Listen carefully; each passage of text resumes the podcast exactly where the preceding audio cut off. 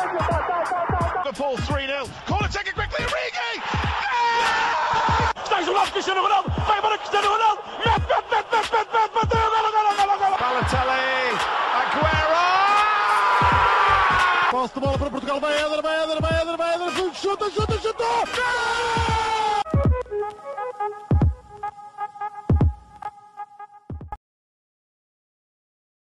Olá, sejam muito bem-vindos a mais um episódio do podcast Hispanenca. Eu sou o Rodrigo Canhoto, estou na companhia dos habituais João Blanco e Miguel Rocha. Hoje estamos aqui com o João, do podcast eh, Fever Pitch. Como é que é, João? Tudo bem? Tudo bem, pá, obrigado pelo convite. Eh, Um prazer estar aqui com este trio. Muito obrigado. Vamos a isto, vamos aí um grande episódio, ou então só moderado episódio. Vamos ver o que é que sai daqui, não é? Verdade. Eh, sigam o trabalho do João, que é mesmo um grande trabalho, podcast diário eh, sobre as diversas ligas do mundo. Portanto, sigam, que, que é espetacular. E como ele está muito à vontade para falar sobre qualquer tema, como ele, como ele nos disse, estamos hoje aqui para falar da Série A. Série A que até ao momento está assim com. Pode-se considerar uma surpresa, não é? O Milan no primeiro lugar. Eh, acho que à partida ninguém apontaria o Milan à conquista do título ou a lutar pelo primeiro lugar da forma que está a lutar. Eh, João, como é, que, como é que o Milan teve esta eh, melhoria radical? Ou seja, passar a lutar pela Liga Europa ou nem isso e agora estarem a Uhum. lutar pelo título esta época? Ah, para ser sincero, eu acho que nem eles sabem, eh, porque quem segue assim mais perto a- Série A, houve ali uma altura em que a administração estava muito tentada a mudar tudo, não era? Eh, O Pioli não, não, não estava a ser consensual, enfim, houve ali umas movimentações, mas de repente tudo começou a fazer sentido e tudo começou a funcionar. É essa também a beleza do futebol. Eh, mas, mas se me permitem, até gostava de fazer uma, uma introdução muito breve eh, para também contextualizar eh, o, o Fever Pitch. No, no- para já, muito obrigado pela- pelas palavras e por dizerem para, para seguirem o, o Fever Pitch, que basicamente nasce da, da- da ideia de combatermos também este, este recolhimento eh, obrigatório, de, de falta de conteúdos mais diversificados, e tiveste a ideia de, de ir juntando amigos e pessoas que eu admiro para falar eh, em cada dia, sempre que possível, num campeonato diferente, mas sempre do top 5, não é? Daquele top 5 de campeonatos que nos habituámos a, a admirar, eh, França, Espanha, Inglaterra, Alemanha e Itália. E a Liga Escocesa às vezes. E a Liga Escocesa com o meu amigo Ricardo Casaca. Eh, E vou tentar também a Liga Holandesa com uma conta do Twitter que é o Espremo Laranja. São uma máquina, não sei se vocês cheguem. E eu adoro a Liga Holandesa, estou a, a tentar negociar com eles também um episódio por semana. Mas eh, para que é que eu faço esta introdução? Porque eu, eu gosto mesmo do, do futebol italiano e tenho, para além desta, do renascimento do Milan e até um pouco do Inter este ano, ah, ou, ou por outras palavras, com estas abebas que a Juventus está a dar este ano, um, relança-se ali um, um bocado o interesse não é, do campeonato italiano. Mas sabem que eu sou de uma geração que o primeiro campeonato, além do português, que chamava a atenção e que queria consumir tudo, era o italiano nos anos 80, porque só tinhas a regra de só podias ter dois ou três estrangeiros por plantel e fazia que todas as equipas da Série A tivessem grandes craques, como o Zico, que andava ah, numa equipa de meio da tabela, o próprio Sócrates, que andava. do- sei lá, eu, eu espero não dizer nenhum disparado, mas acho que chegou a jogar no Bolonha, por exemplo, ah, o Zico na Udinese, ou, ou seja, não era líquido que os grandes craques que nós víamos, porque a nossa, a nossa sequência de conhecimento era europeus e mundiais, de dois em dois anos tinhas contato com europeus e mundiais. Os grandes craques que saíam daí, depois para, para acompanhar era muito difícil, não tinhas transmissões televisivas, mas invariavelmente iam parar à Série A, os melhores. E tanto assim é que há, eu acho que os anos dourados da Série A, para mim, é quando o Inter tem os três alemães, e eu fiquei com uma grande, um grande carinho do Inter, porque eu torço pela Alemanha desde sempre. Tinha o Brema, tinha o Klinsmann, tinha o Matthaus, e depois tinhas o Milan, que acho que todos os meus amigos gostavam, não sei porquê, que eram os dos holandeses, o Van Basten, o Uhum. Rijkaard, o Gullit, eh, que inclusive ganhou ao Benfica uma, uma Liga dos Campeões. Mas estou- Estou-vos a fazer este, este contexto, eh, até na linha do tempo, para dizer que aquilo depois, com a globalização, a lei Bosman, essas coisas todas, epá, nos últimos anos a vossa geração já não olha para a Liga Italiana com aquele glamour, antes pelo contrário, vocês se calhar vão muito mais depressa ver um jogo da Liga Espanhola, porque teve lá o Ronaldo e tem o Messi e teve o Neymar, ou a Premier League é muito bem vendida, aquilo é muito bem empacotado e toda a gente diz que é o melhor campeonato do mundo e agora a Bundesliga a ganhar aqui um esforço, mas não tenham dúvidas que a Série A foi a rainha dos campeonatos, das séries na, na, na Europa toda nos anos 80 e por isso eu estou, estou, muito contente nos últimos 4, 5 anos que a Série A tenha voltado a ter interesse, porque realmente houve ali uma altura e depois eles têm aquela, aquele peso muito forte, aquela nuvem muito negra por cima, ser uh, o, o calcio do Catenaccio, uh, serem muito defensivos, os treinadores serem muito defensivos, não é? Muito interessantes, aborrecidos. Marcam um, mete 5 defesa.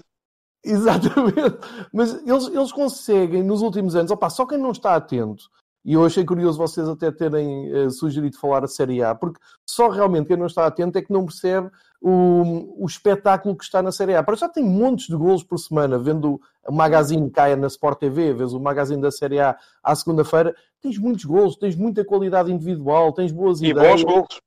E sim, bons sim. golos, exatamente. Tens bons jogadores a saírem dali, tens eles a recuperarem bons jogadores, Cristiano Ronaldo à cabeça, mas também o Lukaku, o Eriksen, uh, jogadores que estão já num nível superior e, portanto, eu vejo a Série A num renascimento muitíssimo interessante. Epá, e acho que é injustiçada. Acho que a malta continua a olhar. E curioso que o Renascimento também veio de Itália. não, isto há aqui muita cultura acumulada, Exatamente. não foi ao acaso.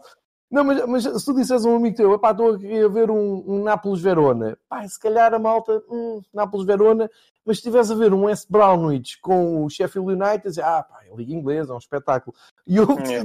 está-me a chatear um bocado isso e gosto de todas as, as ligas. O meu segundo ponto, e vou, vou, vou, ser muito breve e vou já passar a palavra e já vamos aprofundar mesmo o Milan. Uh, o meu segundo ponto é que, epá, no Fever Pitch, uma das ligas logo que eu puxei foi a italiana.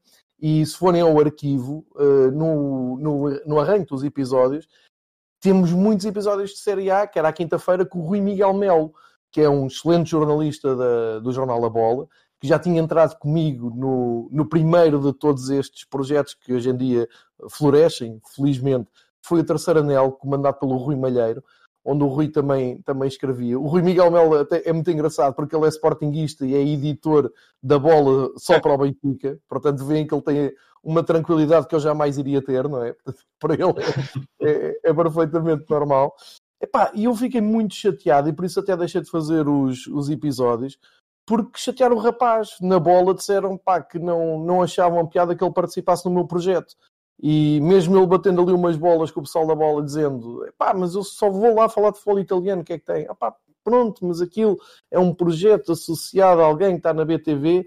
Pá, isto deixa-me muito triste no, no meio de. Pá, um gajo tenta ser proativo, tenta criar as suas coisas, em vez de andar-nos a queixar, criamos conteúdos como vocês queriam, mas depois esbates-te com mentalidades muito pequeninas e curiosamente tem sido o campeonato mais trabalho me tem dado, porque eu adorava ter o Luís Catarino, não sei se vocês estão sim, sim, a, a, ver é, Sport TV.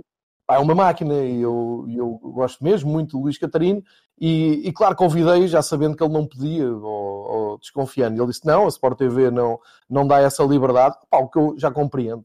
Tenho que dar a, a, quer dizer, eles pagam para ele falar sobre o futebol italiano, vai falar, o Fever Pitch paga mal, não é? é paga zero. E, portanto, não fazia, não fazia sentido. Mas deu-me outros contactos conhecidos Epá, e alguém que estava ligado ao Expresso também disse que não, porque ia ser mal visto no Expresso.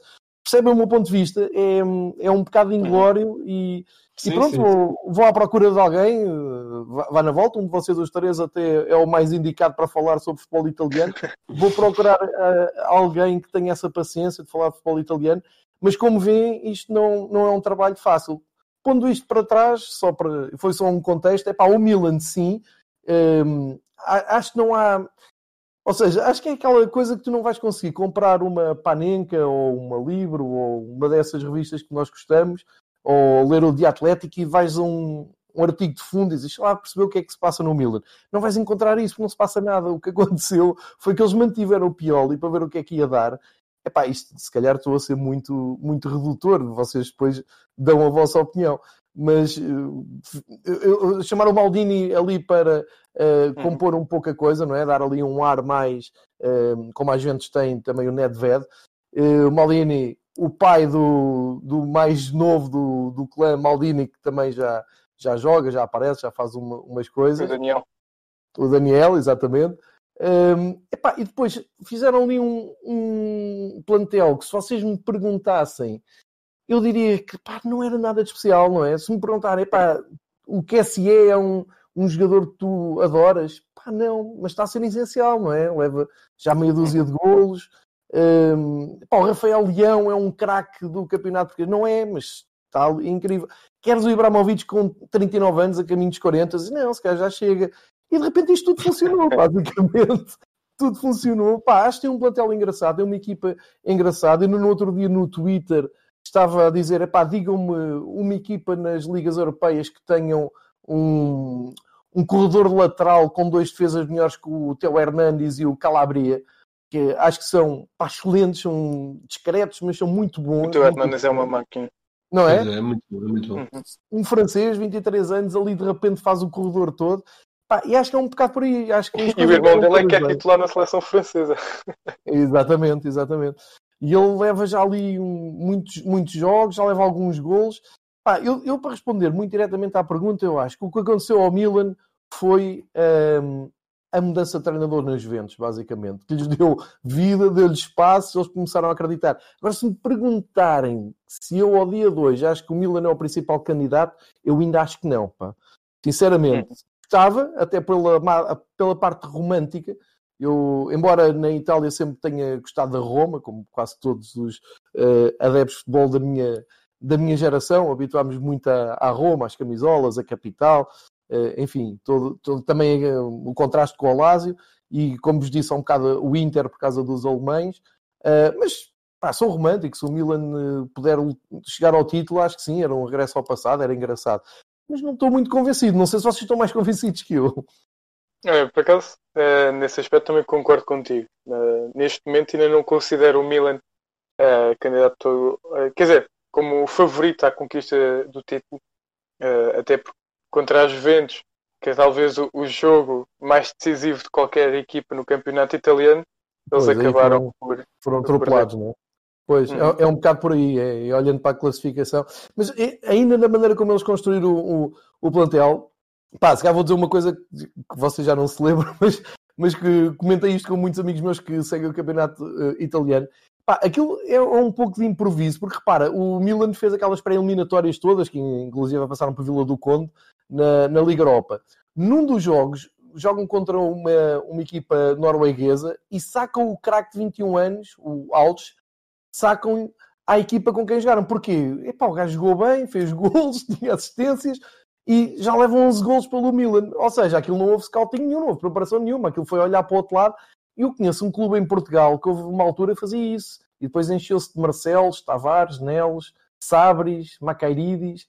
Se calhar já não é do vosso tempo, mas isto aconteceu na minha vida. Só para dar aqui este reparo mais pessoal. Bem, eh, Blanco, o que é que achaste assim desta mudança no Milan? Então, em primeiro lugar, olá a todos. E, epá, essa mudança do Milan, já o João tinha dito que não sabem bem como é que aconteceu. Foi assim um... Eu acho que há coisas no futebol que não dá para explicar. Eu acho que é uma conjugação de fatores a que podemos chamar de destino ou até mesmo sorte. E... Mas acho que, uma... que um dos fatores que pode ter levado, um dos fatores propositados que pode ter levado a esta melhoria do Milan foi a contratação do Ibra, porque apesar de tudo é um jogador muito experiente, assegura golos, que já tem 22 gols em 32 jogos pelo Milan, pelo Milan desde que voltou, e só esta época tem 11 gols em 12 jogos. E é um líder de equipa, é uma pessoa que conhece bem a cultura do Milan, já tinha estado lá. Eh, também começaram a fazer contratações um pouco mais pensadas, como por exemplo o Tonali, o próprio Alga, o Rebic, o, não sei E como não, pronunciar. não tão caros, não é? Ou seja, Sim, não tão caros, era isso que eu ia dizer. 50 milhões num jogador e depois não, não resultava em nada. Sim, era isso que eu ia dizer, porque eles esta época, por exemplo, gastaram só 28 milhões. Foi o menos que gastaram desde 14-15. E desde aí, acho que houve quatro épocas em que passaram os 100 milhões por temporada.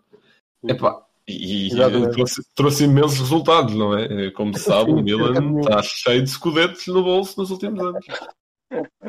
E, mas pronto, também é uma equipa que tem muitos jogadores bons, que é o Theo Hernandes, o, o Donnarumma, que já, é, já está lá desde que nasceu, o Rafael Leão. Não, está ele, ele nasceu, ele nasceu no San Siro. Sim, exatamente, ele nasceu lá.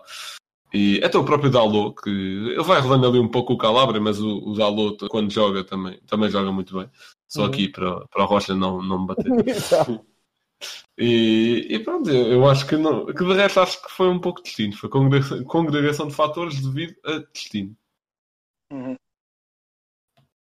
Bem, eu acho que não ver assim o choque de egos que, que já houve no Milan, ou seja, ver uma estrela principal, Ibrahimovic, um, talvez em segundo lugar Donnarumma, mas se nós formos ver o plantel do Milan, são assim jogadores, não quer dizer medianos, mas nunca estiveram na ribalta, ou seja, uh, talvez jogadores que já tenham sido apontados a, a, grande, a grandes clubes, talvez Donnarumma uh, e o Tonali. Um, de resto, não estou a ver, a, a ver, não estou aqui a ver nenhum, talvez o QCE, mas e o Teo Hernandes por aquilo que fez neste final, uh, no, fez no final da época passada e neste início.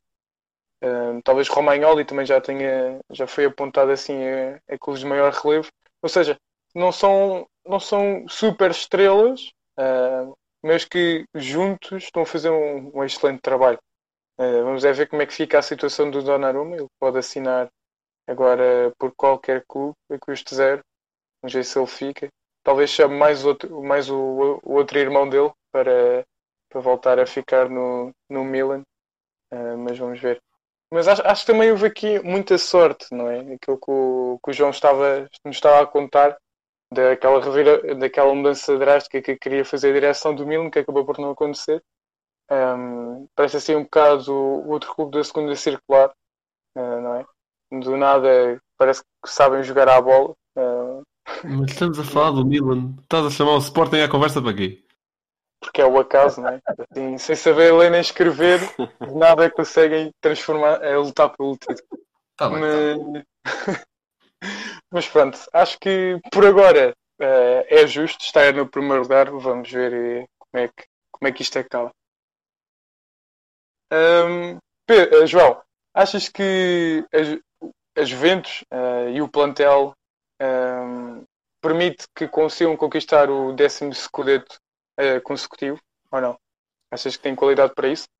Olha, ao dia 2 que estamos a gravar, uh, importa pôr aqui a questão no, no, no, seguinte: a Juventus vai em quarto lugar, mas tem menos um jogo que o Milan, tem 33 pontos, o Milan tem 40, ou seja, estamos aqui a falar uma diferença de 7 pontos, pode passar para 4, uh, sendo que a Juventus, quando jogou, como vocês disseram bem, acho que aí é um, um medidor sério de, do favoritismo do Milan. Quando a Juventus uh, visitou Milão, uh, epá, ganhou com naturalidade, eu diria que nem, nem, nem foi preciso um jogo do outro mundo, foi mesmo com naturalidade.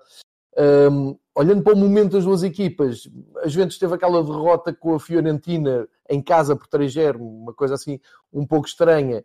Uh, e o Milan, o único jogo que perdeu foi precisamente com os Juventus, pelo menos olhando para os últimos cinco. Uhum. Uh, Pedes-me para olhar para o plantel e assim de uma maneira mais profunda. O plantel tem, eu acho que sim, o plantel tem. Epá, quando tu tens uma frente de ataque com Cristiano Ronaldo, o Morata, o Dybala, o próprio Bernardeschi, não, não podes não ser candidato a ganhar o Scudetto, não é?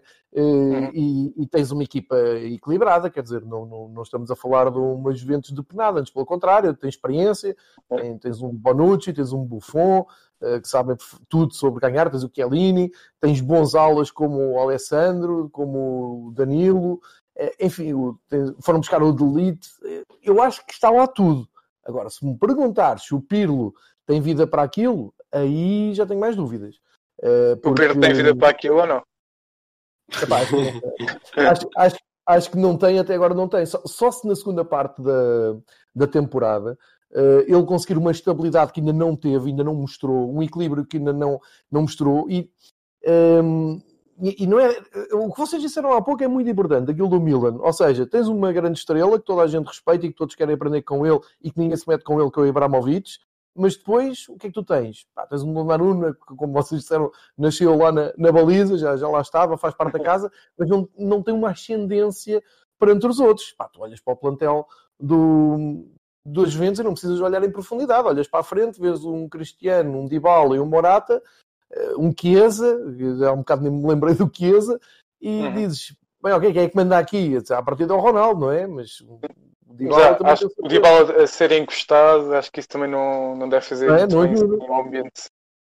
E, e tu, para, para, e isto diz-nos a experiência, eu nunca treinei ninguém, nem nunca, nem nunca joguei, mas vejo bola há muitos anos e sigo campeonatos há muitos anos. A experiência diz-nos o quê? É pá, que mais do que seres um bom treinador, seres um, um profundo conhecedor tático, um ótimo eh, analisador do jogo, interver, eh, analisares o jogo, leres o jogo e conseguires eh, meter lá o teu dedo e virares o jogo a teu favor, mais do que isso, isso aí é, é importante, diria que é essencial. Mas nestes grandes clubes, como é o caso da Juventus, um clube ganhador que está num ciclo imparável de vitórias, hum, epá, tu tens de ter mão no, no- no- naquele plantel. E o Pirlo ainda me ser um parece líder. É, é. E o Pirlo ainda parece ser muito o gajo porreiro que ainda há poucos anos andava a treinar com o Chiellini e o Bonucci e jogou contra o Ronaldo. Hum, não, não quero aqui desprezar de maneira nenhuma, mas talvez tenha havido uma certa precipitação. Pá, mas eu percebo porque é que os dirigentes da Juventus fizeram isso, porque eles tentaram um pouco tudo. Depois do Conte, hum, vai o Sarri e aquilo não convenceu ninguém, não é? Uh, Dá-me a ideia que nós, os, os quatro, agarrávamos nas Juventus e éramos campeões, porque tal era o ciclo de vitórias. Só que Yeah. o ciclo esgota-se. Epá, mal comparado, tens o Celtic na Escócia, quem dizia que o Celtic uh, ia ao fundo como está a ir este ano, não é? Yeah. Uh, e, e- e nem mudou de treinador, é o Neil Lennon que está lá na frente.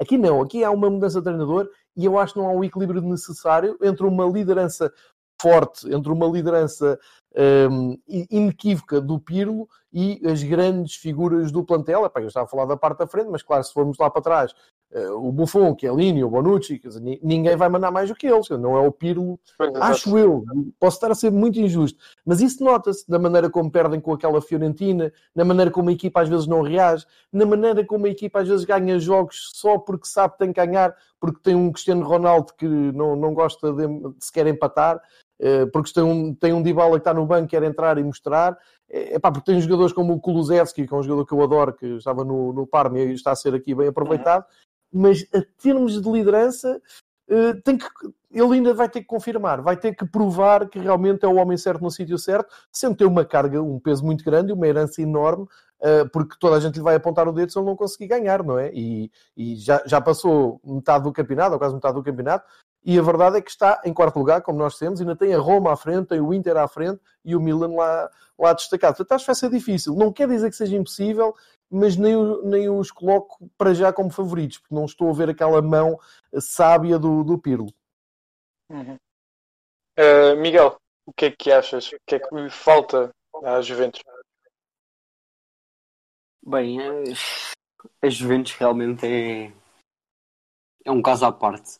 Eu, eu concordo com o João, também não os ponho a favoritos este ano para a Série A, também já tinha dito isso no episódio passado, se não me engano, nas que fizemos declarações polémicas, acho que passámos por um tema em que falámos sobre o campeonato italiano. Sim, sim, sim. Um, e eu disse que para mim a Juventus ainda não, não, tinha, não tinha esse. Não tinha, vai, ter a pressão, isso sem dúvida, uh, por tudo o que o João estava a dizer. E eu acho que o, o caso do Pirlo, até. E considero um pouco injusto, porque nem todos os grandes jogadores têm de ser grandes treinadores.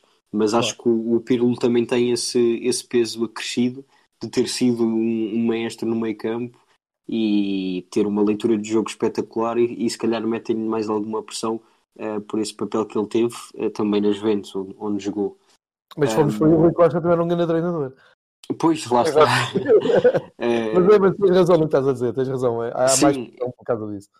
eh, portanto, eu acho que nem é, é, é por este pelo jogador que foi e pela história que a Juventus tem no, no campeonato italiano, ehm, até no- nos, nos anos mais recentes.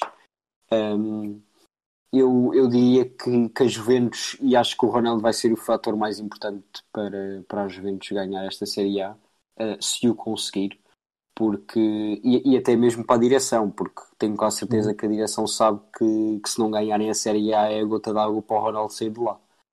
Sim. acredito que já seja difícil mantê-lo em condições normais, a não ser que, que ganhem a Champions este ano. O que vai ser difícil, porque estão nos oitavos contra o Porto, mas vamos ver. Olha, mas eu eu disse que o Porto era capaz de eliminar, atenção. Mas, mas eu diria que ficarem num lugar assim tão abaixo, acredito também não fiquem num quarto, mas se ficarem já abaixo de um segundo, terceiro lugar é, é pesado para o Ronaldo lá. Há quantos anos é que não, não fica no top 2 de, Uhum. Yeah. no campeonato em que está?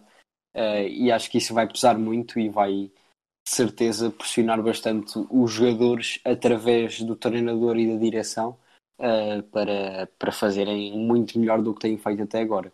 E acima de tudo serem mais regulares. Acho que isso vai ser o mais Uhum. importante. Blanco, falta regularidade ou falta também mão firme do Pedro? Pá, eu acho que falta um bocado dos dois, porque assim, o plantel eles têm, já dissemos isso, com o Ronaldo, Kulusevski, Dybala, o próprio McKinney, que acho que foi o melhor reforço. Eh, É incrível. epá, tam- também tem muitas experiências por lutas pelo título, sendo que vão em nove consecutivos, a experiência está lá. Eh, e é assim, esta tal experiência pode desbloquear. Esta tal experiência pode desbloquear muitos jogos, eh, assim, onde for preciso assim, um pouco mais cabeça fria. Isto pode ser um fator muito importante mas eu duvido muito que o Pirlos consiga levar ao título, porque eu acho que o principal, principal fraqueza da Juventus, eu acho que neste ano está no ataque, não no individual, claro, mas no coletivo. Eu vejo pouca criatividade e falta de encontrar soluções pelas Juventus. Eu vejo-os a trocar bola, mas não os consigo ver a ameaçar a baliza de forma certa, porque, porque assim, a defesa não é bem o problema, que eles são a melhor defesa da liga, empatada com o Nápoles e com o Verona, com 16 gols sofridos.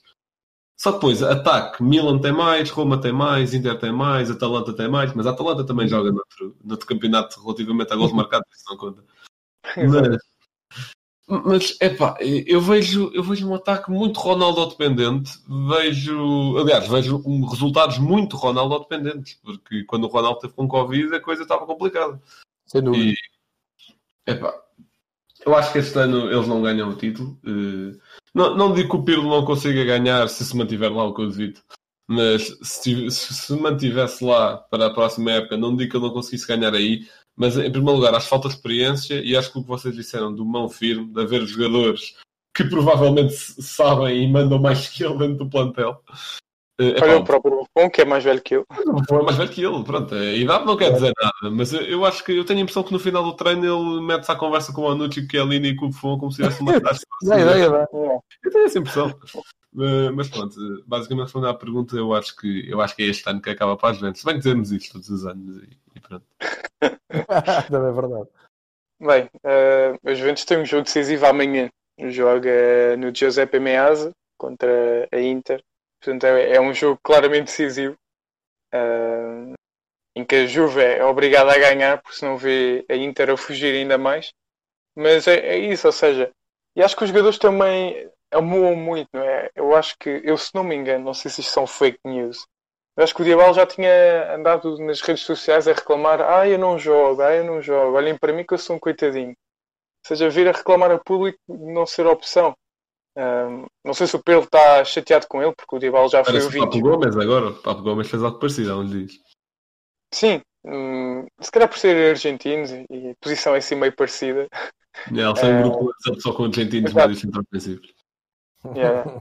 O Messi no início da carreira estava lá, mas depois saiu do Mas grupo. depois vazou do grupo. Yeah. Ah, mas não sei, não sei se o Pedro está moado com ele por, por o Dybala ter roubado o 21 durante uns tempos, mas não percebo. Mas acho que já o Sarri não o punha a jogar. Sim, Muitas vezes eu não sei. Ronaldo. Ah, não sei se há ali algum problema com ele, mas eu, na minha opinião, é muito mas simples. Deixa-me dizer só uma coisa, eu acho que há um, um erro de casting ali, porque quando vais buscar um Ronaldo e tens um Dybala, eh, o, o Dybala ali ehm, de- só, só esta parte, taticamente, como é que tu encaixas no, na- naquela maneira de jogar das Juventus, como é que tu encaixas o Morata, o Cristiano, o Dybala, o próprio Chiesa? É muito difícil. O Sarri teve esse problema, não é? Tu, Uhum. ou, ou largas a frente de ataque para jogar, ou não podem jogar todos. E, e eu acho que o Dybala é uma peça a mais. Agora, isto é super injusto, porque o Dybala é um dos melhores avançados do mundo. Tomara qualquer equipa ter um jogador explosivo e finalizador como ele. Mas na Claro. Juventus, eu acho que é um problema que eles não conseguiram resolver. Eh, pá, Eu acho calhar- que é muito simples. Desculpa interromper-te, mas Não, força, força. Era só querer dar este toque. Ou seja, um, um jogador que está, ai, não jogo, deixa-me jogar. Pá, ou, ou é interas ou sais. É, é tão simples quanto isso. E acredito que, que haja clubes que pagassem muito bem pelo Dybala, claro que sim. Como tu disseste, um Dybala é capaz de fazer diferença em qualquer clube no mundo. Uh, olha, quem dera ao Barcelona é ter um Dybala, mas não há dinheiro para Por isso. exemplo, por exemplo, por exemplo. Não há dinheiro para isso. Mas acho que foi Eh, mais a inabilidade da Juventus em o deixar sair ou tentar negociar, hum, e ainda por cima sabendo este feitio chorão, do, como vocês estão a dizer, do, do argentino, estamos a falar de um camisa 10, não é? Foi mais Uhum. eh, falta de sensibilidade da Juventus, porque não quis perder um grande jogador, que se calhar até, e a Itália é muito normal, podia sair para um Inter ou para um Milan, que Pois, exato. ou uma Roma, que tivesse dinheiro, não é? Mas a a questão é que também estás numa pandemia e não há dinheiro. A questão é que Uhum. os clubes também Uhum. não Mas podem eu acho que quando o uh, Ronaldo veio, eh, chegou-se a falar na ida do Dybala para a Inter. que era o que fazia sentido. E eu acho que aí é que está o erro falar de uma troca entre Dybala e Pogba com o United. Yeah. Também, também. Tu- Tudo isso fazia sentido. E eu acho que a Juventus aí fez mal, hesitou e fez mal e ficou ali com um problema. Porque eu já vi várias vezes na Gazeta dello Sport e de alguns eh, italianos que sigo no, no Twitter, eh, quando se vai discutir a Juventus, vamos sempre bater ao mesmo ponto. É como é que tu encaixas o Dybala? Quem é que tu tiras para jogar o Dybala? Exato. como é que tu mudas a, não é? Se se olharmos ao, ao último jogo que, que me lembro, que ficou-me na retina com o Sassuolo, que é uma equipa que eu gosto muito do campeonato italiano, hum, começou ali num 4-4-2 clássico o Cristiano Ronaldo ao lado de Dybala, mas os Juventus, enfim, andou anos e anos a jogar naquele sistema dos três centrais, como a gente sabe É. do Conte. E Uhum. tinha umas dinâmicas completamente diferentes. Portanto, a minha, questão passa um bocado por isso. O Dybala é um ótimo jogador, não sei se é um jogador com ADN das Juventus. E- Mas enquanto lá estiver, vai dando muito jeito, claro. Vai fazer É, gols, claro. mas acho que o problema é mais por aqui. Sim, sim, claramente, claramente. Bem, eh, posso começar às vezes pelo Rocha. Que hipótese tem equipas como a Roma ou a própria Inter, a Atalanta neste momento também está com menos jogos e o Nápoles também podem colocar-se aqui nesta luta pelo título. Até já vimos o Sassuolo em primeiro durante um tempo. E o que é que é preciso? O que é que é preciso para estas equipas conquistarem o título? Isso é, é difícil e sinceramente numa época como estas em que o Milan está em primeiro já nada me surpreendia, não é? É, Vai o Spezia, vai o Spezia.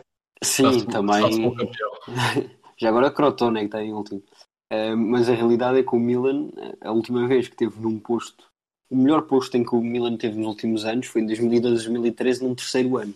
Eh, portanto, um clube como a Inter, ou como a Roma, ou o Nápoles, Atalanta, como estás a falar, eh, e também pela distância de pontos que tem, não é? É de- vão, vão 3 em 3, basicamente, ali até o terceiro Uhum. lugar, onde está a Roma.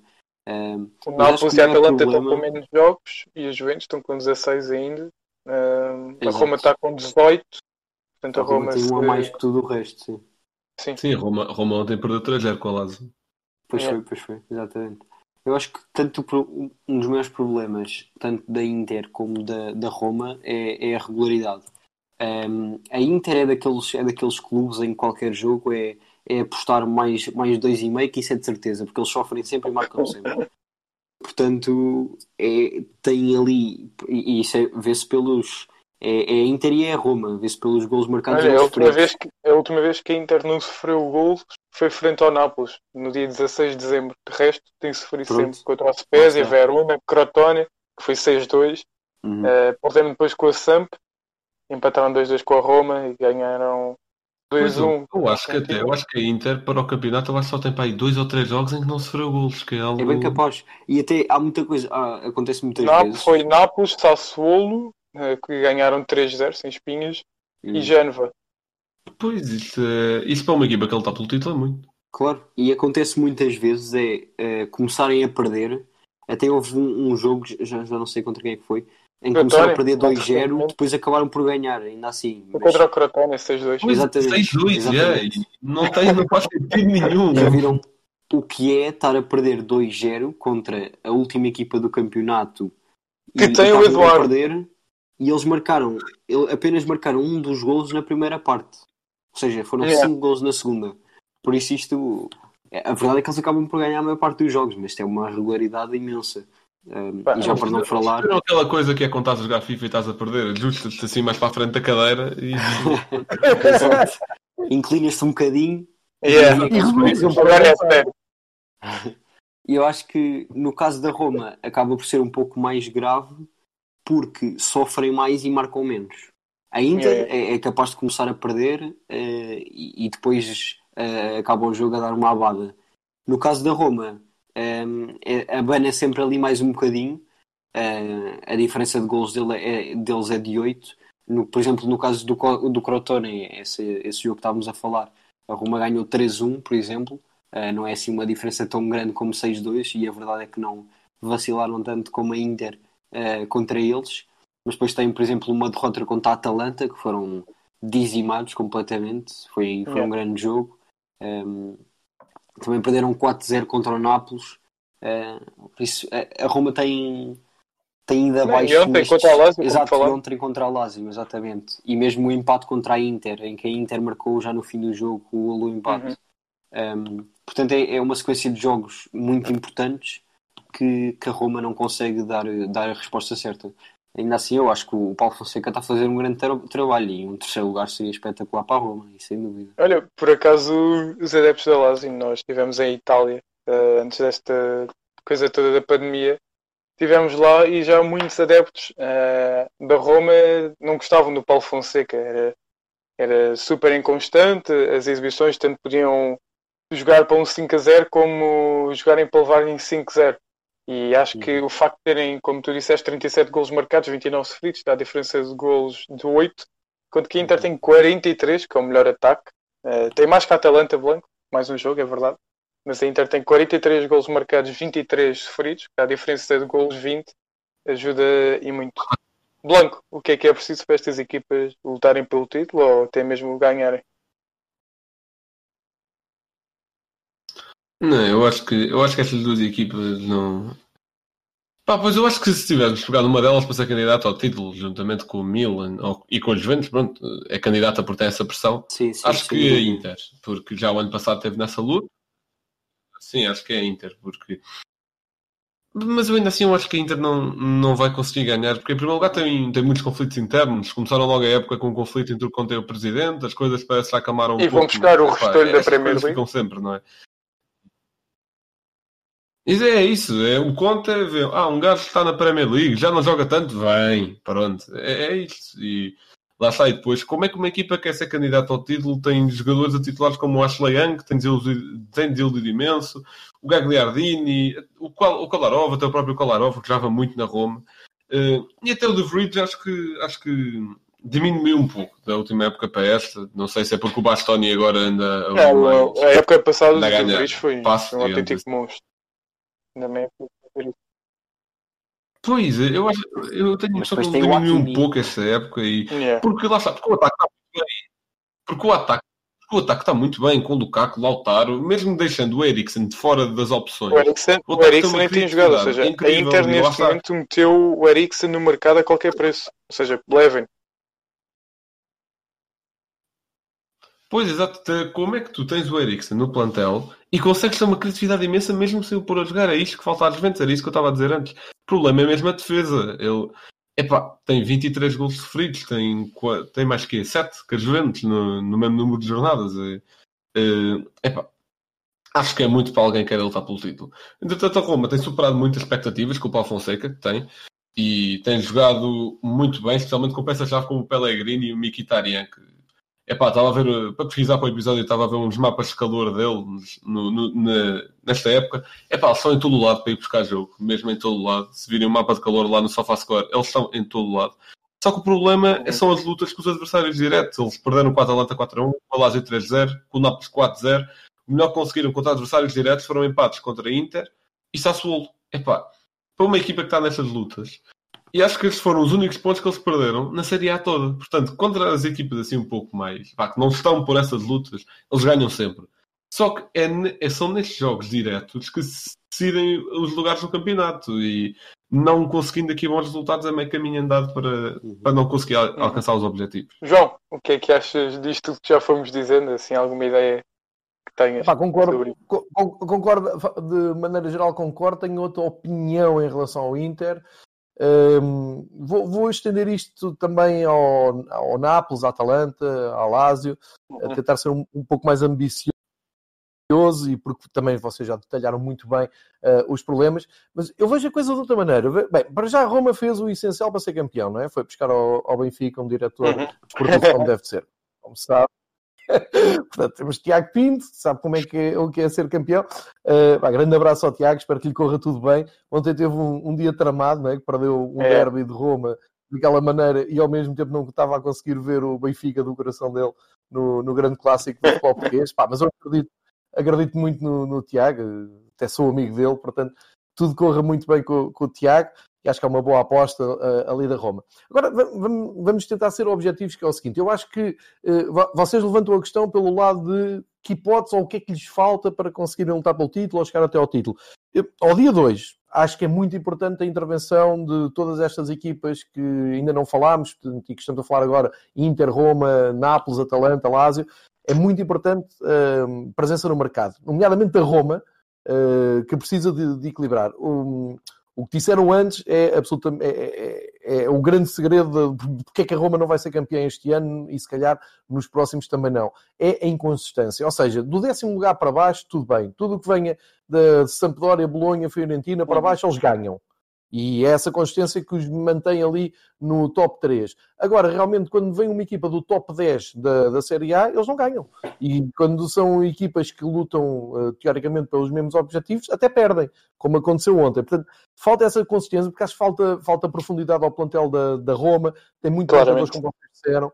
É, pá, tem um, uma maneira de jogar do Paulo Fonseca que, que eu gosto, que é que é atraente, mas é curto. Uh, pá, tens o Dzeko, ótimo finalizador, o Mkhitaryan está muito bem, Pellegrini está muito bem, o espanhol Gonçalo Vilar tem sido uma, praticamente uma, uma revelação ao lado do Veretout ali mais no meio. Um, todas aquelas dinâmicas de alargar o jogo pelo Spinazzola, pelo o Carcedopa a aparecer na direita, eu gosto da maneira como as coisas são pensadas.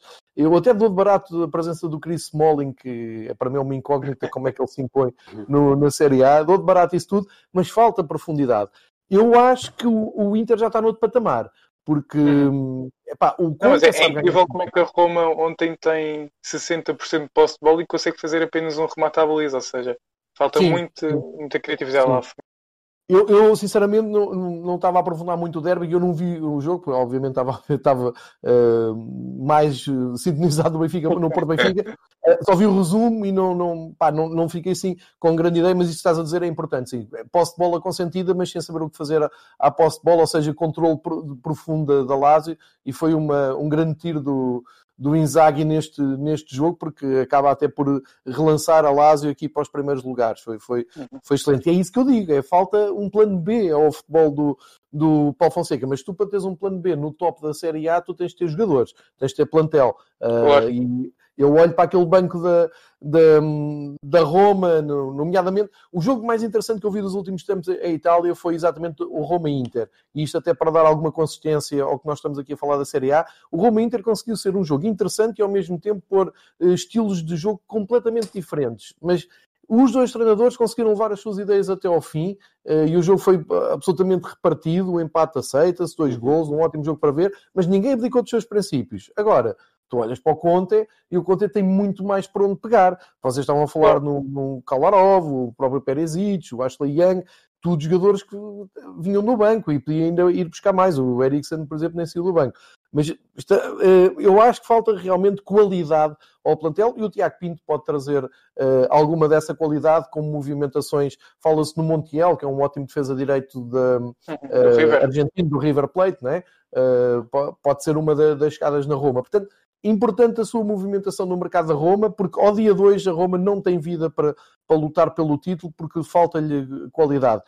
Aí, vocês puseram o Inter ali um pouco uh, fora da corrida por, uh, enfim, uh, quase por suicídio. eu tendo a concordar com essa ideia, mas eu acho que o Inter, se calhar uma ideia estúpida, neste momento é capaz de ser a equipa mais próxima de poder ganhar o título, se levarmos em conta tudo o que dissemos do Milan e das Juventus para trás. Porque Boa, por acaso essa era a minha ideia, estava com medo de estar aqui a dizer uma coisa completamente errada. Não, epá, é muito simples. O Conte, ao, ao contrário do Pirlo, é um treinador com uma personalidade fortíssima, respeitada, e isso vocês estavam a dizer que é verdade no início da temporada, daquelas guerras com a direção, tem muito a ver com a mão de ferro do Conte. O Conte disse duas ou três vezes à direção: pá, eu estou aqui para ser campeão. E para ser campeão, tenho que trazer os jogadores que eu quero. E não podem deixar de sair os jogadores que vocês querem. E isto cria ali uma mão de ferro que se calhar a direção do, do Inter não estava habituada. Mas a verdade, tu olhas para, para a equipa do Inter, pelo menos na parte da frente, pá, tens o Lukaku, tens o Lautaro Martinez, eh, tens um Barella, tens o Brozovic, o próprio Artur Vidal, que eu acho que às vezes para-lhe ali um bocado o cérebro, Yeah. mas é um excelente jogador. É E diferente, não vamos é? ver se pode ir para o ano, que acho que pode surgir ali uma máquina que está emprestada à Cepal. Acho que pode surgir Exatamente, exatamente. Pois, é que é isso, é isso mesmo que vocês estão a dizer. É que, é que há mundo no Inter, há mundo, há jogadores que estão a evoluir. Epá, houve olho, ir sacar o Marroquino Hakimi eh, é excelente, porque é titular indiscutível. Eh, o próprio De Vries, como vocês estavam a dizer, o Skriniar é um ótimo, epá, tem um ótimo guarda-redes, que é essencial. novo, Ah. Eu acho que a, In- que- que a Inter tem, tem conteúdo, tem treinador, tem plantel, tem mercado aberto. pode fazer. Epá, estavam a falar no Ericsson, mas isto diz mais do Eric, Ericsson do que do Inter, porque o Ericsson não pega em lado nenhum. Vejam o documentário do Tottenham na, na Prime Yeah, da Amazon. Pá, o, o gajo é um Sim, pino que aquilo chega ali a meio da época, desliga, não quer saber disto para nada. Pá. É, é um talento desperdiçado. Portanto, se ele não dá no Inter, também não sei onde é que vai dar. Isso é um problema dele. Mas, eh, e na Alexis Sanchez, que anda à procura do seu espaço. Enfim, eu consigo, não sei como é que isto agora vai correr, não é? Mas eu consigo achar que o Inter é um, o clube que tem mais hipótese de chegar ao título este ano, andando ali nos calcanhares do, do Milan. E muito rapidamente, digo o, o Nápoles é a grande desilusão, porque hum, o Gattuso, quando, quando passou a treinador, eu pensei que ia ser mais trágico o Pirlo, e a verdade é que o Gattuso já tem uma taça para mostrar. Acho que até tem uma super taça, agora está-me a escapar, mas É, Ganhou eu- pelo, pelo Milan contra a Juventus, acho eu. Não foi? Nem foi jogado em Itália. Acho que era ele o treinador ou não. Bem, ele, eu, eu lembro que ele, ele há um ano foi apontado como treinador e foi ganhar a taça de Itália. Na, naquela Final Four foi até ao regresso das Sim, sim, competições sim, da Itália. foi, foi. Portanto. Gattuso tem uma tacinha para mostrar e a partir daí ganhou o balanço e conseguiu criar um plantel interessante. O plantel do Nápoles é interessante. Teve aquele boost ali com o fenómeno Maradona, com as camisolas em, em, em memória do Maradona, o nome do estádio passa a ser de, de Deus. Uhum. Uh, mas pá, falta-lhe consistência e acho que o Nápoles não está feito para lutar pelo título. Acho que o Nápoles andar ali no top 5 é muito bom. Pá, depois tens a Atalanta. E há muita instabilidade lá. Sim. A Atalanta está a ser vítima de si própria, não é? Já toda a gente percebeu como é que o Gasperini monta as equipas. Epá, o que eu acho ótimo, vocês falaram ali no, no Papo Gomes, é, é muito estranho o que se passa com o Papo Gomes, porque ele foi afastado e treina à parte e está à espera de sair, mas o mercado vai avançando, os dias vão passando e ele não sai. Portanto, Yeah. não percebo muito bem o que está ali. Se me perguntarem a equipa mais divertida para ver jogar, epá, claro, quando vês o Zapata, o Muriel, o Lamer, o Willy Sitch, é, é uma maravilha aquilo. É, Eles é parece que só sabem jogar ao ataque. Pois, e eu, eu gosto, não é? Mas Uhum. eh, Quem não, não é?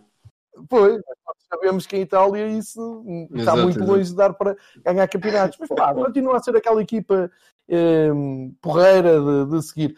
Eh, depois te- tens a Lazio, pá, vamos ver como é que ganham este balanço ontem. Tem tem estado muito em baixo, muito em baixo. A Lazio no ano passado chegou a ter reais possibilidades de ser campeã e este ano, pá, tem perdido muito terreno, tem 5 gols positivos. Vamos dar um bocado Ganhou a falar supertaça o ano passado às Juventus.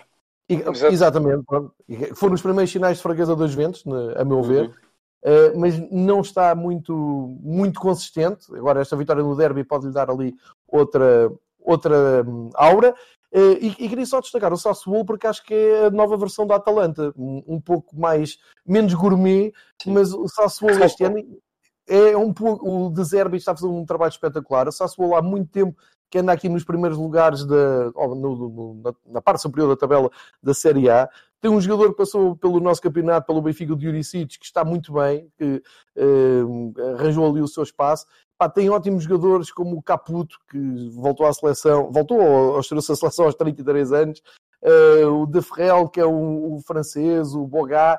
Enfim, é uma equipa muito. Eu acho que é mais divertido hoje em dia ver o Sassuolo do que a Atalanta, porque ali já não há novidade nenhuma. Um, e antes de desenvolver a bola, e por vocês estavam a falar que tiveram em Itália, vou aqui partilhar o meu momento de glória uh, de, de, uma ida a ver um jogo da Série A em Itália. Uh, quando uh, há uns anos me casei, fui para Roma, em lua de mel. Epá, e toda a gente sabe que em Lua de Melo o que um gajo tem que fazer é ir ver uma Roma-Atalanta no Estádio Olímpico de Roma. Perante É, por acaso eu tive, mais azar que isso, fiquei à porta do estádio.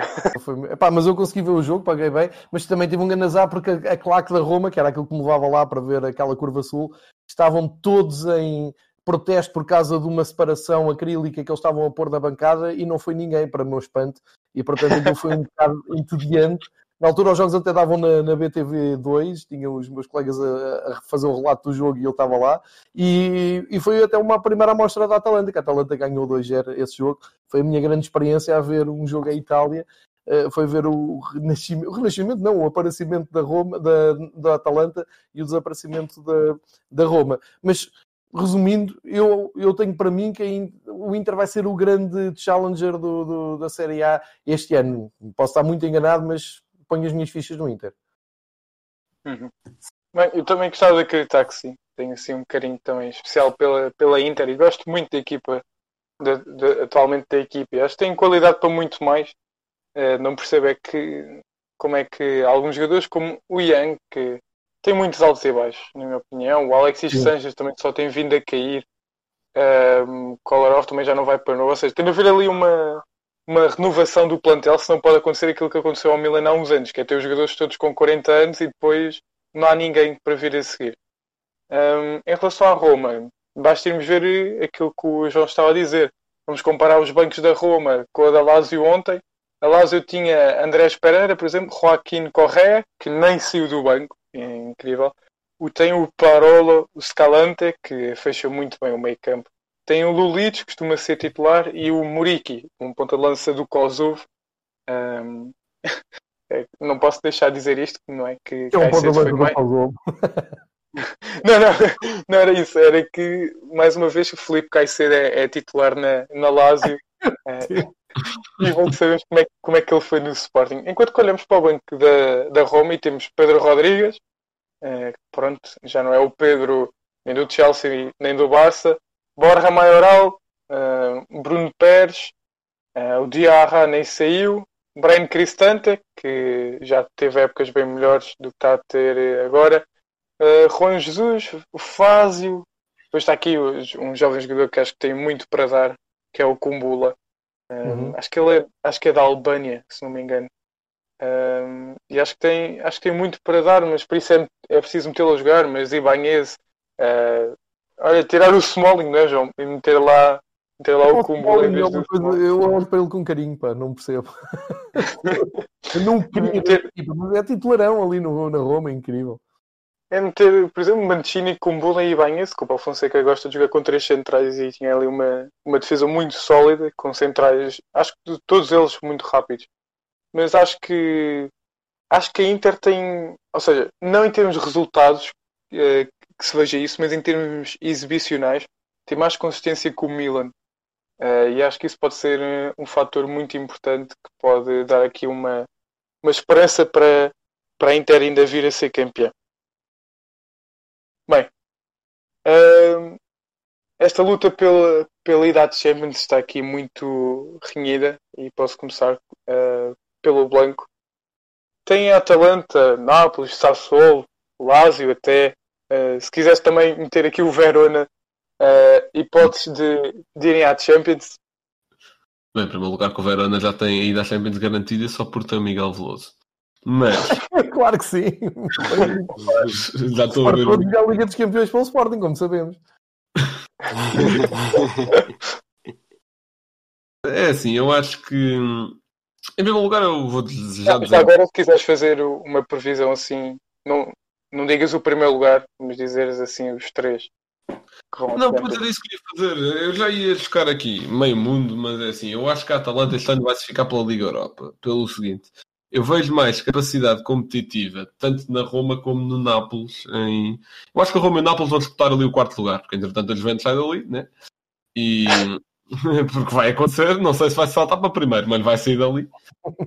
E eu acho que a luta pelo quarto lugar vai ser entre Nápoles e Roma. Quem vai ganhar essa luta, pá, eu acho que vai ser algo muito, muito equilibrado mesmo, porque lá está, porque o Nápoles, tal como a Roma, também tem o problema dos, dos, jogos, dos confrontos diretos. Eh, Perdeu com o Lazio, perdeu com o Milan, perdeu com a Inter. Eh, epá, tem também esse problema. Acho que curiosamente ganhou a Roma. Uh, sim, ganhou a Roma 4-0. Mas pronto, também tem, tem esse problema. Entretanto, a Atalanta, a Atalanta já falaram daqui da situação do Papo Gomes, né? E, e a Atalanta, sabemos que está muito dependente do ataque, porque quando, Uhum. lá está, quando nós falamos da Atalanta, nós falamos do ataque, não falamos da defesa. Por algum motivo será. E... Depois, bom, É o Rodrigo Tolói, monstruoso. Pois, é, Ah, estamos assim. é, que- é que é isso, mas epá, eu acho que saindo alguém tão importante para a Atalanta como foi nos últimos anos, como o Papo Gomes, eu acho que isto vai ser um golpe e acho que acho que vão ficar para a Liga Europa este ano. Pá, Blanco, em vez de Rodrigo Tolói, tens o Romero que está emprestado pela, pela Juve. Os ventos, pois. Pá, em relação ao Sassuolo, também tem, tem jogado um futebol muito bom. Uh, O Rodrigo já tinha dito que já chegaram a estar em primeiro. Tem jogado um, um futebol muito bom sobre o De Zerbi. Zerbi? Um nome que me faz confusão, não sei porquê. Uh, especialmente se considerarmos os recursos que ele tinha, porque muitos dos jogadores que estão no plantel Sassuolo começaram a ganhar nome devido ao treinador. Vá, se tirarmos o Berardi, que já era, que já era bom antes, já mostrava talento. Epá, vamos ver Defrel, o Boga, o Obiang, começaram a ganhar nome agora. Portanto, com os Uhum. recursos que ele tinha quando ele chegou, eu acho que ele está a fazer algo muito bom. Eu não acredito que eles vão à Champions, mas acredito que. Eu acho que eles vão à Conference League, eh, que entretanto, exato. vai, que entretanto vai abrir. Eh, mas eu acho que eles vão acabar por volta do sétimo lugar. Eu acho que eles vão à Conference League porque vai abrir uma vaga com o vencedor da taça. Pronto. Eh, e acho que, acho que é por aí. Pá, relativamente ao Lazio. Eu já disse aqui que gosto muito da Lazio, só que estou a ver este ano no campeonato a coisa complicada. Porque eu acho que a Lazio tem, tem um pouco o efeito contrário, que é contra os grandes até se dá bem de si, mesmo que não ganhe. Sim, Só, sim, depois, sim. Só depois perde pontos estúpidos. É, é isso. É muito isso. Eu até tinha dito aqui que acho que a Lazio vai, vai causar dificuldades ao Bayern nas Champions, e eu ainda acredito nisso. Porque lá está, a Lazio está mal no campeonato. Nas outras competições parece que o futebol está igual. Eles chegaram a ganhar o Dortmund ou não? Ou estou a fazer Chegaram a confusão? ganhar. Ganharam, ganharam. Senhor, Pois. porque lá está, eu não sei o que é que se passa com a Lazio. Eh, A Lazio não sei se está aqui a sofrer do efeito O Inzaghi meteu o all-in na Champions. Exato, não, é é possível. Porque, Aliás, epá, a Lazio não perdeu com o Borussia. Ganhou 3-1 e empatou 1-1. Ah, exato, exato, foi isso. Uhum. Pois, pois foi, pois foi. Epá, porque. Pois é muito possível esse tal all-in, porque é assim, eu também, eu se fosse uma equipa no campeonato italiano, eu pensava, pá, eu não vou ganhar isto, porque ou ganhar as Juventus, ou, ou ganhar as Juventus. Portanto, vamos, isto no início da época. Portanto, vamos focar tudo noutra cena qualquer. Bem, mas agora ir jogar contra o Bayern também não vai ser fácil. Pois não. É. Embora o Bayern não esteja no seu melhor, mas mesmo assim. Não, isso nunca vai ser fácil. Verdade que o Bayern agora até tem estado a piorar, entre muitas aspas, que continua a ser demolidor, mas já não está Yeah. tão demolidor. Já perde Eh, pontos. Exato, já perde Exato. pontos, já perde alguns e vamos ver, vamos ver como é que isso corre. Mas pronto, assim de previsões, se quiser, se, se queres que eu dê assim dessa parte mais para baixo do, do top 6, top 7, lá está, Nápoles e Roma não consigo optar quem ganha o quarto lugar e quem, finta, quem fica em quinto, Atalanta em sexto e Sassuolo em sétimo, infelizmente acho que a Lazio. A luta com o Sassuolo vai ser equilibrada, mas acho que a Lazio vai ficar para oitavo. Uhum. João, a tua previsão aqui para, para o top 4. Portanto, tu, tu queres os primeiros 4, é isso? Tirando o primeiro lugar, que já lá vamos. Ah, ok. Uh, epá, ponho. Dizendo o segundo é um bocado. Exato, vai-se percebendo logo. Sim, sim, vou, vou pôr a Juventus em segundo, Pois. a Milan em terceiro e a Roma em quarto. Uhum. Portanto, fica de fora a Lazio ou não? Podes achar que a Lazio pode ser campeã e o Nápoles também. Ó, Atalanta. Exato, exato. Rocha, assim o top eh, do 2 ao 4. Do 2 ao 4, ora bem. Hum, eu digo em segundo Milan, em terceiro Juve e em, e em quarto Roma. Meteste em terceira Juventus? Sim, Arriscado ou não? um pouco. Mas não estou a ver que dê para mais. Uhum. Bem, eu vou meter Milan em segundo. Não, desculpa, Juventus em segundo. Agora, Milan. Não, ainda nem vou meter o Milan. Roma em terceiro, Milan em quarto. Está feito. Ahm, posso ir a ser gozado no final da época, Provavelmente. mas Mas é pá, não sei porque o Milan cheira-me a Sporting, não é? Vai acontecer qualquer coisa. vai- Não, não foste tu que tinhas aquela cena de Bom, que se o Tottenham. Pois, se, não foi. Não, oh, Blanco, não eras tu que tinhas a frase que se o Milan, o Sporting, Dortmund, eh, Tottenham se juntassem e fizessem um campeonato, ninguém era campeão. Pois não. Pois não, é e uma- Atlético? Não, o Atlético às vezes ainda ganha. Eu dizia isso antes com o Liverpool. Eu não disse Portanto, Atlético, não disse Atlético. Não, eu sei, eu sei, eu sei. Eu antes também dizia Liverpool. Só que tanto o Liverpool ganha um campeonato e estragou uma charada toda. né? Como é evidente, é? Epá, mas, sim, eu acho que se houvesse isso, eu acho que eles arranjavam forma de todos empatarem com a mesma diferença de golos. de todos os jogos. Tipo, todos os jogos do mundo. E pronto, e ninguém ganha. E fica assim. Bem, e agora, por fim, eh, quem é que irá ser o campeão da Série A, João? Epá, vou apostar no Inter, né? para, ser, eh, para ser coerente, vou, vou apostar no Inter. E antes de passar a bola, deixa-me só dizer aqui uma coisa: o Benevento está a fazer um campeonato muitíssimo interessante. Está ali a meio da tabela, penso que. Décimo lugar. Então está mesmo ali a meio da tabela, que é o outro Inzaghi, o Filipe Inzaghi, subiram um divisão, yeah. mantiveram o treinador. Há uma equipa muito engraçada, um equipamento brilhante, adoro aquelas combinações vermelhas e amarelas. Está a fazer um belíssimo campeonato. E, pá, quem quiser, quem seguir aqui o podcast e eh, se interessar pelo campeonato, não só o Atalanta, não só o Sassuolo, vejam também o Benevento, além das equipas eh, normais. E acho que o Inter vai, vai ser campeão este ano. Uhum. Eh, é curioso que o Benevento, acho que foi há dois ou três anos, quando subiu, fez acho que foi quatro pontos, sendo que o primeiro deles contra, contra o Milan e com, com o guarda-redes. Exatamente. Pois foi, foi bem lembrado, pá, pois foi, é verdade, um gol espetacular. Bem lembrado. E agora, e agora estão aqui a brincar. eh, olha, hum, também a tem 21 tabela. pontos também. sim, eh, já está um bocado longe ali da zona europeia, portanto, é manter, é manter. E acho que o É, Inzaghi vai é, conseguir. claro, claro. E é suficiente. Exato, exato. E aí acho que o Inzaghi vai conseguir fazer isso. Rocha, campeão. Eu estava muito indeciso entre o Milan ou a Inter. Eu acho que este ano não vai dar para as Juventus. Mas eu vou, vou arriscar na Inter também. Ahm, mais pela qualidade individual e se eles conseguirem resolver o problema da inconsistência. Blanco. Bem, eu já estou a ver que vou ser aqui o outsider. Eu vou pelo Milan, porque lá está, eu, eu consigo ver aquela magia, aquela sortezinha de campeão no Milan, mas não consigo ver na Inter. E acho que isso é um fator que, o fator invisível conta muito. A estrelinha. Exatamente, É. a tal escalinha. É, é o fator invisível, mas acho que decide campeonatos, portanto eu vou pelo Milan. Uhum. Bem, isto. eh, eu tenho duas opções. Ou sou É, é, incoerente. é, é. Não é? É Calma, isso. deixa-me falar. Calma. Ou sou incoerente em relação ao último episódio, em que disse que, apesar de tudo, a Juventus ia arranjar maneira de ser campeã, ou sou incoerente neste. Bem, como o passado é passado, prefiro ser incoerente em relação ao passado. Ah, Portanto, pá, eu acho, que- eu acho que vou para a Inter. Hum, e gostava, gostava de ver a Inter campeã, acho que já merece. Não sou campeões desde o tempo do Mourinho, acho eu. Uhum. Uh, portanto, acho que era giro de se ver. Podem dizer que, ah, mas o Milan também. Mas eu gosto mais da Inter, portanto. é Muito o meu bem. critério. É assim, o título vai para o mesmo estádio. Sim, fica na mesma Sim, cidade. Mas pronto. Não, mas isto vai ser giro porque depois vamos ver isto daqui uns meses e vamos estar. A... Porque Onde é que estávamos com a cabeça quando as Juventus ganhou isto com 10 pontos de avanço, não é? Isto vai. Exato. É verdade, é verdade.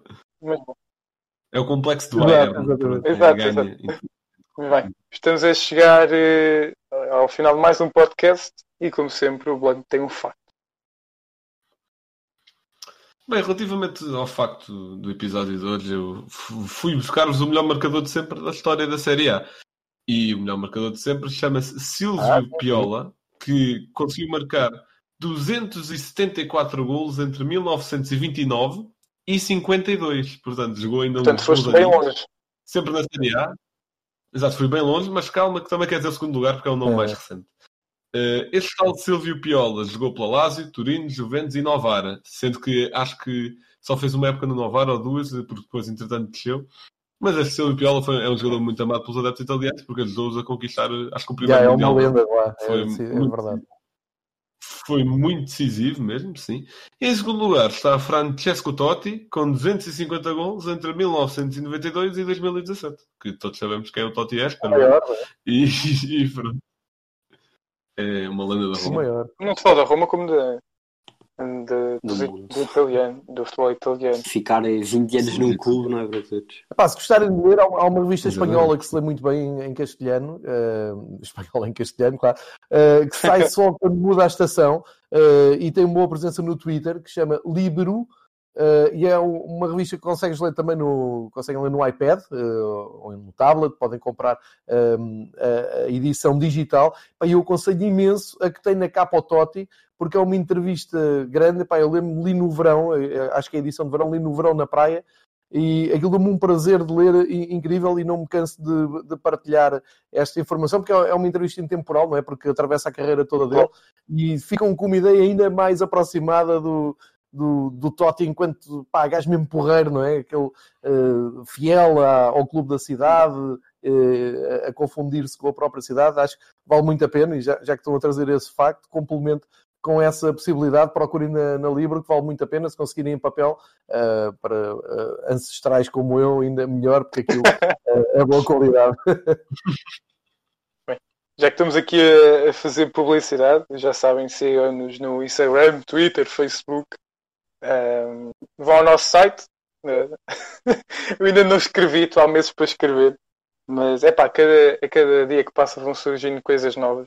Eh, ou seja, eu até há uns tempos ia fazer algo a falar mal do Otamendi, agora apetece-me falar bem do Otamendi, portanto, Cuidado com Eh, isso, não metas em caminhos apertados. Só podes falar bem do Otávio. Exato. Mas, portanto, já sabem, sigam-nos nas redes. Ah, João, não sei se queres divulgar as tuas. Quais é que preferes onde te sigam? Epá, eu não desejo mal às pessoas, pá. Eh, Eu fico sempre preocupado com...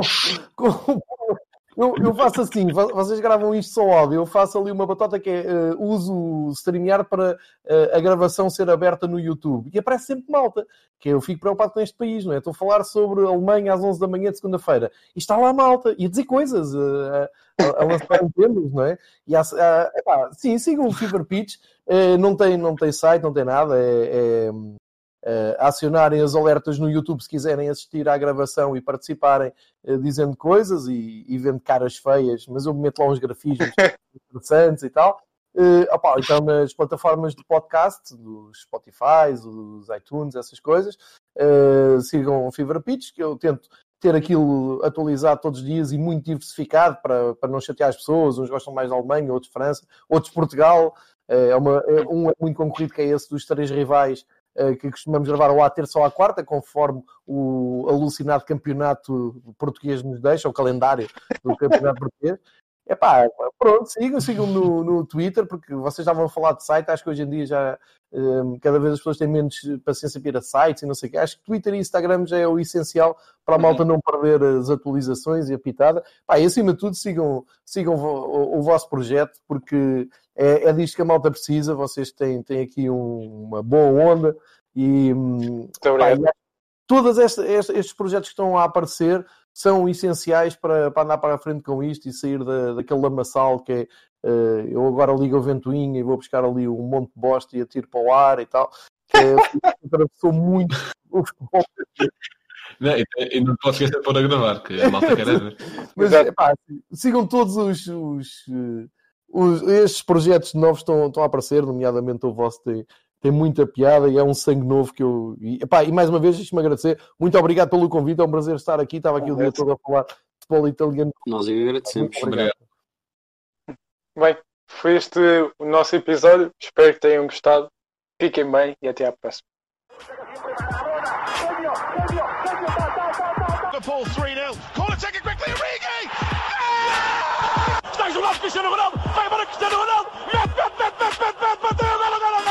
Balotelli. Aguero! Posse de bola para Portugal, vai Éder, vai Éder, vai Éder, vai Éder, chuta, chuta, chutou! Gol!